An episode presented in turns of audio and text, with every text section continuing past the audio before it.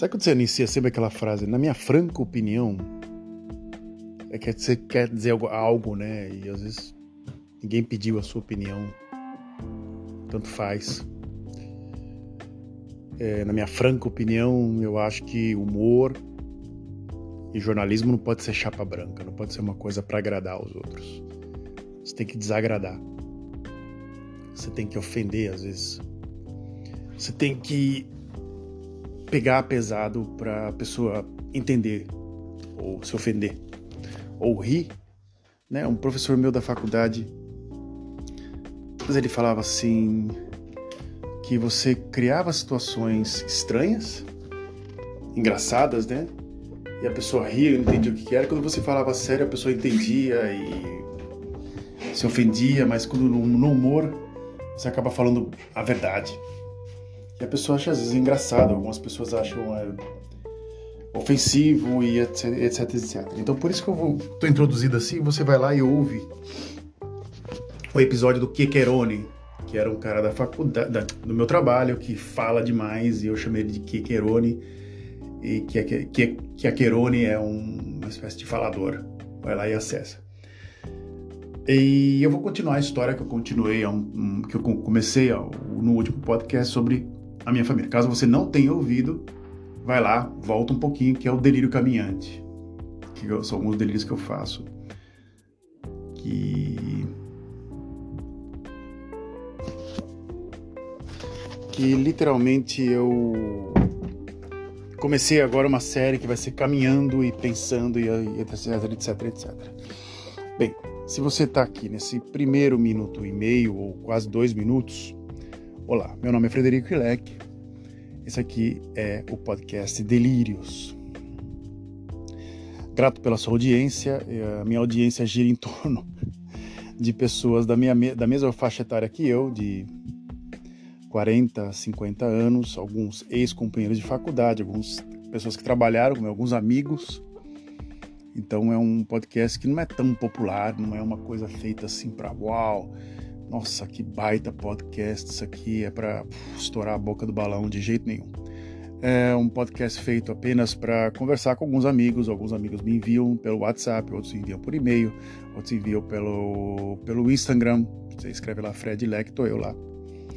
E eu vou agora terminar o que eu comecei no último podcast. Foi. Você sabe mesmo, é, você sabe quanto de história corre nas suas veias, né? Eu vou tentar aqui terminar, né, que eu parei, caso você tenha ouvido, é, na Maria de Andrade, que é minha avó, que ela depois virou Maria de Andrade Leque, depois casou com Pedro Leque. Só que eu vou parar nela, né, porque ela é uma confusão religiosa fora do comum. Para relembrar, é Manuel de Andrade, que era o pai dela, era um pastor evangélico, mas era de uma família, ele era de uma família de colônia alemã, uma colônia alemã, mas todo mundo fala, ah, de Andrade, isso é português. Não, origem alemã. Existia também, existe também o sobrenome de Andrade na Alemanha, né? Agora não me pergunte quando, como, como eles foram parar em, na cidade, na, na região de registro. Ainda não sei, é, uma, é um mistério. Ele se casou com uma senhora, também Maria, todo mundo é Maria, né? Muito, uma, uma senhora de uns metros, um metro e cinquenta, quase muito pequena, ele tinha um metro e oitenta quase, ele era gigante, cabelo ruivo, né? Uma senhora de um metro e cinquenta de altura, testemunha de Jeová. Então acho que por isso que ele se converteu uh, e virou pastor evangélico, né? Uma testemunha de Jeová. E lá a confusão religiosa começou com a minha avó. Ele, dizem que ele eh, ia pregar a Bíblia para o público e ele falava que todo mundo levantasse em nome de Jesus. E a única pessoa que não se levantava era a minha avó. E ela se converteu ao catolicismo, ela se tornou uma filha de Maria por conta própria. Não tinha tradição nenhuma, foi meio que é, a, a, estilo dela. Não havia tradição nenhuma católica, até que a tradição católica da, meu, da, minha, da minha família só está nela. Não existe uma tradição assim gigante e etc, etc. Bem, continuando a história, é... ela se casou com Pedro Ilek, e aí é que eu vou voltar na máquina do tempo que eu não expliquei, porque ele era filho de Ulrich Ilek e Maria Siedlarski, que depois se tornou Maria Ilek, veja quantas Marias havia na minha família. O tio dele, que era o Josef Ilek, e o, o avô dele, Francisco Zilek, Francisco Ilek e Maria Ilek, também a mãe dele, a avó dele, vieram para o Brasil e voltaram. E agora eu vou começar a, uma, a destilar uma teoria e vou tentar explicar para vocês o que, que, tem, o que, que aconteceu entre eles. Bem, é... é muito estranho quando eu peguei esse fato, né, junto essa minha prima Maria Weisgeber. Ela ficou muito curiosa porque das Marias que eu estou explicando para você, a Maria Siedlasko, Maria Ilek, uma das irmãs era casado com o tio dela, o pai era da família dela. Então ele, ela resolveu e achou o registro da chegada do Ulrich Leck, Josef Leck, Francisco e Maria Leck no, aerop no aeroporto, no porto de no porto de Florianópolis 1890. É, muito interessante porque tinha 20 anos de idade, carpinteiro, o outro também, com dois anos a menos, né? É, de um com 20, outro com 18, e os dois, os, os dois pais vieram para o Brasil, os dois pais já tinham uma certa idade. O meu bisavô ficou na região de Santa Catarina e o irmão dele voltou. Irmão Josef Leck voltou. E o pai Francisco diz o meu pai José Ilek, né, eu já a parte mais abrasileirada, que eles se comunicavam por carta e eu, eu acho que é uma história romântica, uma história inventada. Porque havia cartas que trocavam e de repente perdeu o comunicado com o irmão. Bem, um dos registros que um dos registros que eu achei com um Joseph Ilek, que é um nome muito comum não tão comum, mas é um nome que você encontra se você escrever nesses coisas sobrenome que hoje tem, né? Você escreve lá ILEK. É, esse nome ele abrange uma região da Turquia, leste europeu e até mais a região de Praga da República Tcheca. A variação dele, Fleck, é uma, é uma variação que você encontra na Alemanha e Vlek com V na Holanda um sobrenome muito, é uma incógnita muito grande. Mudanças de sobrenome, mudanças disso, mudanças daquilo. Mas, numa dessas. É, é, num, num, num, documento que eu acabei achando, que é da, da, da, da Internacional Comunista né, Social, eu acabei achando um Josef que em 1920, em Praga, havia sido expulso do Partido Comunista. As razões não, é, não são explicadas, ele foi expulso no documento oficial. Documento oficial com vários nomes e o nome dele estava lá. Não sei se é o mesmo, então por isso fica uma, um ponto de, de interrogação. É... Não me pergunte como, onde, porquê, como achar ou como, porque não havia número de documentação, havia uma carteira de trabalho e uma série de coisas Pode ser que esse Joseph Leck seja uma pessoa completamente, não tenha absolutamente nada a ver com meu antepassado, literalmente. Um amigo meu do trabalho, para tirar essa dúvida, para não ver documento, ele fez a parte de DNA.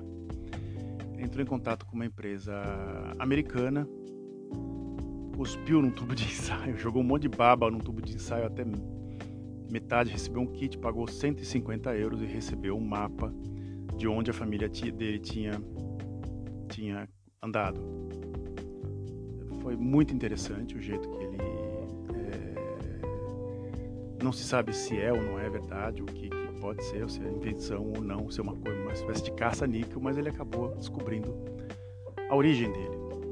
E pode ser que eu faça isso também, né, para saber o quanto e como a, na minha família, por onde minha família andou. Mas você vendo a parte de imigração, você vai acabar vendo o, a origem do sobrenome, você acaba, acaba trilhando muito o, aonde acabou navegando a sua família, aonde acabou se habitando, habitando a sua família, quanto tempo. Por isso que eu gosto muito desse seriado, desse, desse podcast chamado Raízes, muito interessante, eu acabei comentando no meu penúltimo podcast, porque o cara acaba pegando coisas, informações do século XVIII, acho, para frente, né, do, de uma história de uma índia que morre na árvore e tem um bebê e de repente uma família adota. Então não é a família de sangue dele, é uma família que acaba adotando o bisavô dele ou tataravô dele, não sei. Então você acaba, acaba encontrando coisas interessantes e acaba também desmistificando algumas coisas. Nesse podcast Raízes, o bisavô dele acaba matando uma pessoa. E você, uma coisa que eu, que eu um dia descobri, acabei discutindo com um amigo meu, conversando, não discutindo com um amigo meu, que você pergunta assim: será que seu pai uma vez cometeu um crime ou bateu em alguém, sabe, ou cometeu alguma coisa desse, desse gênero? Você acaba se perguntando. E esse cara acabou, é o cara que estava fazendo podcast, um historiador, acabou descobrindo um crime dentro da família. Tem pessoas que fazem via uma coisa muito, muito, muito groselha chamada é, é, constelação familiar. Isso é uma groselha fora do normal. Fora do normal. Caso um dia você faça isso, por favor, lembre-se que isso é pseudociência. A história em si está no papel, a história em si está no fato. Imaginação, fantasia sai da cabeça de qualquer um. Se você forem cinco pessoas que vão constelar para você, vão ter cinco diferentes fatos. Porque são cinco diferentes imaginações. Claro, no documento haverá apenas um documento e esse documento só pode ser, só, só tem uma vertente. Agora eu vou passar aqui para vocês terem uma base. Quando você começa esse tipo de pesquisa, é, a parte da minha mãe. Eu como expliquei a do meu pai, né? É, uma, é, uma, é uma coisa muito misteriosa porque não se fala muito da, da, do que aconteceu na história, do que houve, houve momentos de fome, houve momentos da parte, da parte do meu pai, até de um primo que falou para mim que ele tinha um, um, tio que era o um, um, que era o mais rico, chamava-se André Azilek, e ele teve uma espécie de um câncer no estômago não sei se isso é verdade, coisa de interior de São Paulo. Caiçara, né? Não é uma caipira, mas é caiçara. Eles se tornaram caiçaras. Só para ter uma, uma, uma, ideia assim, de uma. para desromantizar essa história. Uma vez, acho que no site de Pariquera Sul, eles fizeram a foto de um, imigrante alemão trabalhando numa, numa, numa roça de café. Era um cara com um chapéu de palha, sem camisa, uma calça completamente surrada, uma chinelo parecia literalmente o Jeca Tatu. A diferença entre o Jeca Tatu e esse imigrante alemão não era nenhuma, era zero. Então você começa a ver a parte real da fotografia. Você imagina aquele cara com aquela roupa da Bavária, é, é, um alemão. Não, eles acabaram se adaptando ao calor, a, a uma série de coisas. Então, é, a gente tenta desromantizar algumas coisas, porque às vezes a nossos pais, ou eles tentam romantizar, contar uma história de, de que acontece e literalmente esse, esse primo, né, esse, esse tio, quer dizer, chamado André Zilek, dizem que ele teve, morreu de câncer no estômago e que a ferida ficava aberta, exposta e você conseguia vê-la e sentir o cheiro dela sei se isso é verdade. Não sei mesmo, mas acho que se uma pessoa tem um câncer, uma coisa dessa no estômago, né, e você conseguir ver, não sei se isso é verdade, sim ou não, mas deve ser uma coisa nojenta. Nojenta. E deve ter marcado a, cabe a, a pessoa, a pessoa deve ter se machucado e achou que era um câncer, sei lá. A gente não sabe o que aconteceu. Teria que ver o laudo médico, esse já daria para encontrar algo e etc, etc, etc. Eu vou pular para a família da minha mãe, eu vou tentar puxar, porque a família da minha mãe também é outra, emaranhado. Eu falei da, da, da minha avó, né? Eu vou tentar voltar de novo, um vai e vem, né, gente? E depois que eles voltaram para a Europa, né? O Francisco, a Maria e o Josef Leck, não se teve mais notícia deles nunca mais. Se perdeu notícia, o Yuri Hilek morreu, como falei no outro podcast, em 58 e a Maria Hilek morreu em 50. os dois de idade bastante avançada para a época. Né? Uma, uma época se vivia até 50, 60 anos, viveu até os 80. O Pedrilec, como, disse, como comentou meu pai, ele não tinha muitos objetos ou, ou coisas de religiosas em casa. Casa, como meu pai descreveu, ou até meu próprio tio também descreveu, não tinha nenhum tipo de objeto religioso, coisa do gênero. Era uma casa normal, assim, sem nenhum tipo de Cristo, sem nenhum tipo daquelas fotografias desenhadas que, você fotografa depois retocadas a lápis, que tem em qualquer é, casa do interior de São Paulo, do interior, do interior coisa do gênero era uma fazenda organizada e etc, etc. Meu avô era um cara que trabalhava muito. Não era mais, não era muito eficiente, meu Pedrilec. Era uma pessoa que trabalhava duro, mas não era muito eficiente. Coração muito aberto. Tinha um problema gigante com o irmão, com o irmão dele chamado Andrés, que eu acabei de falar, que era um cara muito esperto, muito é, ambicioso, no qual praticamente a cidade de Pedro de Toledo acabou sendo mais ou menos um, uma espécie de pedaço do reino dele, dizem eles, né, que era uma pessoa bastante ambiciosa. Meu avô conquistava as coisas, o Andréas chegava e, numa conversa muito, muito, muito boa, levava o que ele tinha conquistado. Isso acabou criando muito conflito na minha avó, que era uma pessoa ali, apesar de religiosa, muito ambiciosa também.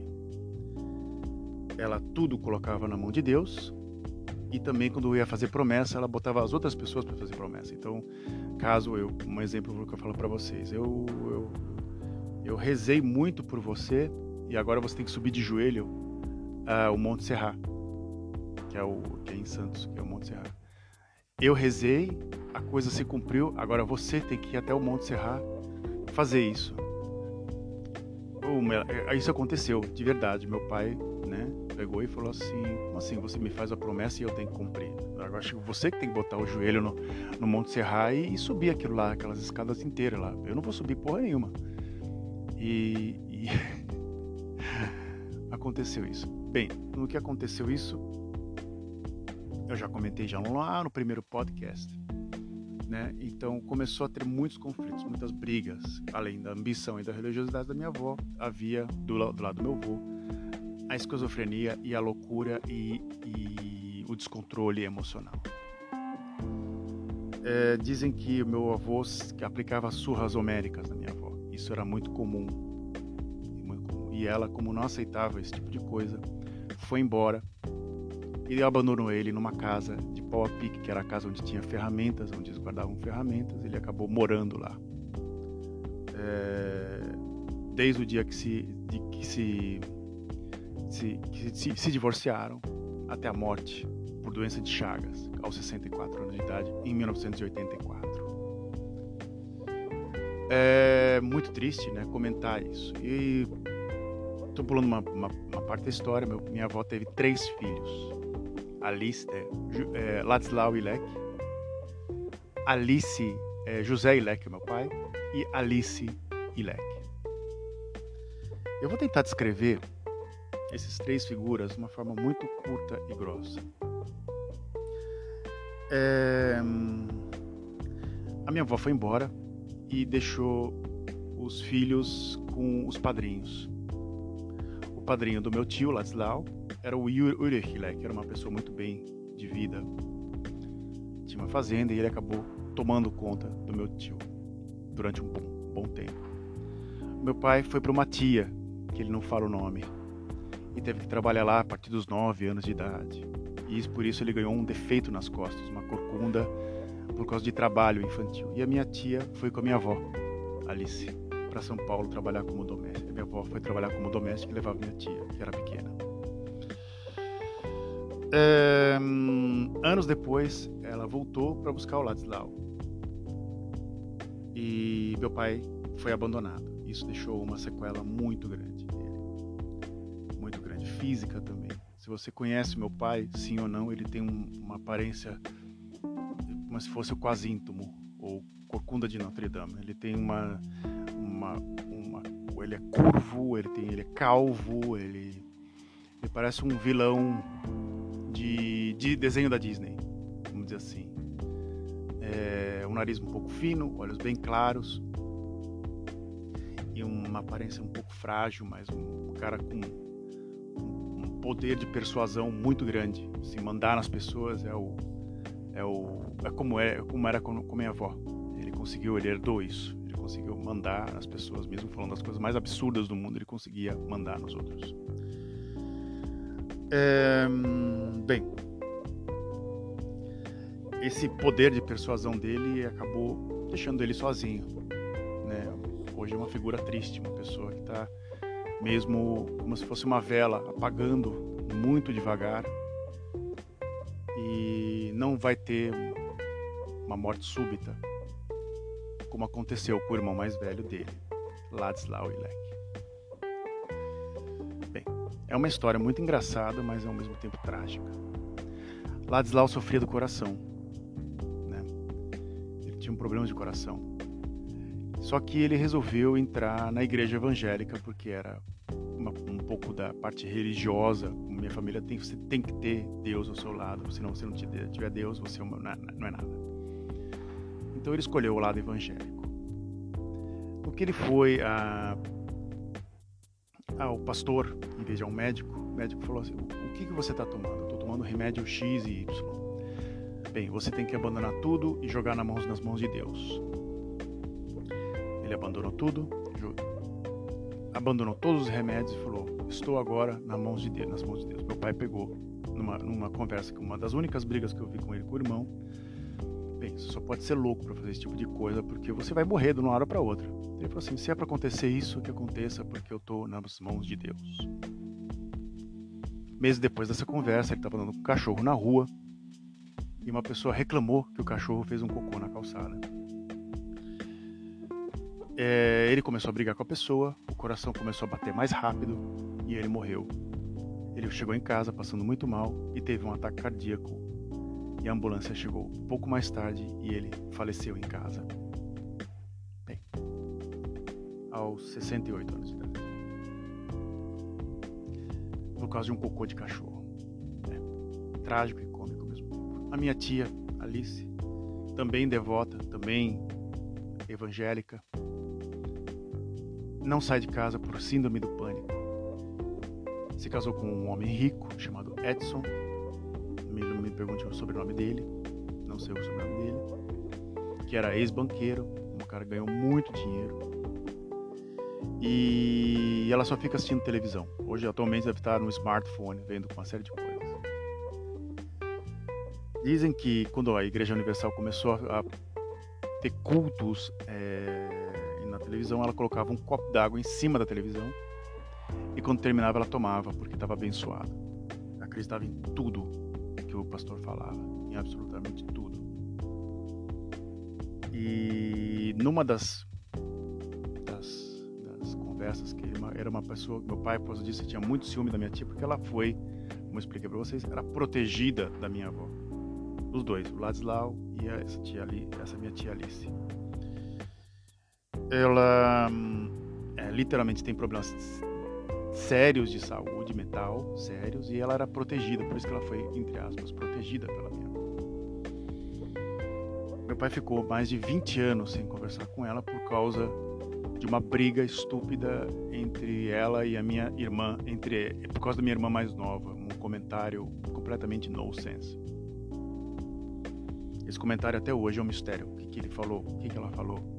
Ninguém sabe o que foi. Eu lembro que eu sempre ia na casa dela e uma vez ela me deu um Porsche de controle remoto. Era um dos meus carros mais favoritos que eu gostava quando criança. Ela me deu aquilo, putz, eu ficava louco com aquele Porsche. Andava com ele para todo o corredor, achava ela tinha mais legal do mundo.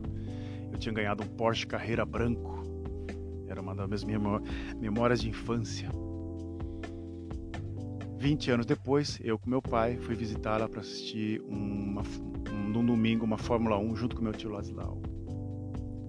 Era uma corrida que estava o Rubinho Barrichello, o Michael Schumacher e entre outros. Acho que isso foi em 2001 ou 2002. Tchau. Tchau, tchau, tchau, tchau, tchau. É... Minha esposa está indo trabalhar. E o Michael Schumacher ganhou a corrida, Rubinho ficou em segundo. Meu tio ficou meio forçando a barra e ela fez uma, uma torta de morango horrível, como muito tradicional da família do meu pai, cozinham muito mal, né? Horrível, horrível, horrível mesmo. E foi uma das conversas mais sem graças que eu já tinha visto na minha vida com entre dois irmãos, mesmo sangue, nada amistoso entre os dois, nada uma coisa até meio que seca. Meu pai saiu. No, eu lembro que a conversa no começo da, da, Logo quando a gente entrou no corredor, ela falou assim: Nossa, 20 anos depois, né? Uma coisa meio. Em vez de ter um abraço, uma coisa um pouco mais. Um choro, uma coisa mais emotiva, foi uma coisa muito besta, nem racional, uma coisa não muito normal eu eh, não tinha, não teve emoção. Uma coisa assim, tipo, meu irmão vem aqui. Ah tá, põe a mesa aí. Vamos comer. Tá, teu irmão vai embora, tá? Recolhe pelo menos e, e limpa a cadeira que ele sentou, porque. Ah, sei lá, sei lá, ou sei lá, dá, dá um lá qualquer coisa para ele comer. Então, quando a gente foi embora, essa foi uma das últimas reuniões entre os três que eu estive próximo por que, que eu estou comentando isso? Às vezes a gente, a gente, vê a sua própria história, você vê aonde vêm os defeitos de, de fabricação. Né? E a gente se torna muito frio, às vezes. E essa minha frieza vem da família do meu pai. Essa coisa de você olhar a situação de uma forma fria, de você falar uma coisa para uma pessoa completamente. É, é, de uma forma seca e sincera que muita gente não gosta disso. Eu já faço, faço isso com muita gente. Na época, na época eu era professor, eu fazia isso muito com os alunos. E acaba, você acaba ganhando uma espécie de um homem franco, tipo kort and bot, é uma, é uma expressão em holandês, tipo curto e grosso. Então esse lado curto e grosso da minha própria história vem dessa minha família. O próprio sumo programa eu vou explicar a família da minha mãe, que já é o lado mais falante, que é onde da onde vem essa minha expressão, essa minha forma de me expressar demais por o lado italiano e por lado outro lado o espanhol, que é uma coisa muito uma incógnita. O italiano, por causa do romantismo e por causa daquelas coisas da cultura italiana, acabou encobrindo o outro lado que eu vou tentar explicar de uma forma um pouco mais didática para vocês, caso vocês queiram ou não. Bem, muito obrigado pela atenção de vocês. Eu espero que vocês gostem desse programa. A todos os ouvintes, onde, onde você esteja, eu sempre penso muito no conteúdo que eu vou colocar para vocês. Deem a sua opinião. Falem o que vocês acham do podcast. Eu ouço tudo, eu leio tudo entre no, no, no, Instagram e entre em contato comigo pelo é, é Fred Ilek, tudo junto, e ali é K, tudo junto. Que a gente vai conversar bastante. Você me manda lá seu podcast pelo WhatsApp, que eu ouço tudo. Tem um, tem um ouvinte que me manda quase meia hora de podcast, meia hora de, de áudio, eu ouço tudo. Tem ouvintes que são mais curto e grosso, que mandam dois minutos e meio com uma opinião bem, bem justa. Tem outros ouvintes que mandam outros podcasts para mim, eu agradeço de coração. Tem outros ouvintes que mandam música para mim, tem outros que mandam fotografia, tem uma série de coisas. Então é bom estar tá nesse, nesse bolo aí. E um dos ouvintes me deu a ideia de criar o podcast pro YouTube e sair do Spotify. Bem, estou pensando aqui muito, muito, mas muito, mas muito. Porque tem alguns canais que eu acho interessante, como o canal do José, né, um economista, que ele começou dessa maneira e hoje tem seus lá seus 200 e poucos mil seguidores, só que ele fala de política e economia. É, eu não sei do que, que eu vou falar, de falar a grande verdade. Você cria uma conta de TikTok, não sei. É muito, é muito triste. Eu acho esses TikTokers YouTubers, eu acho eles um pouco pessoas é, é, sozinhas, né? Triste. E foi o que um ouvinte falou para mim. Eu acho que às vezes você sofre um pouco de solidão falei, muito pelo contrário. Eu às vezes procuro solidão.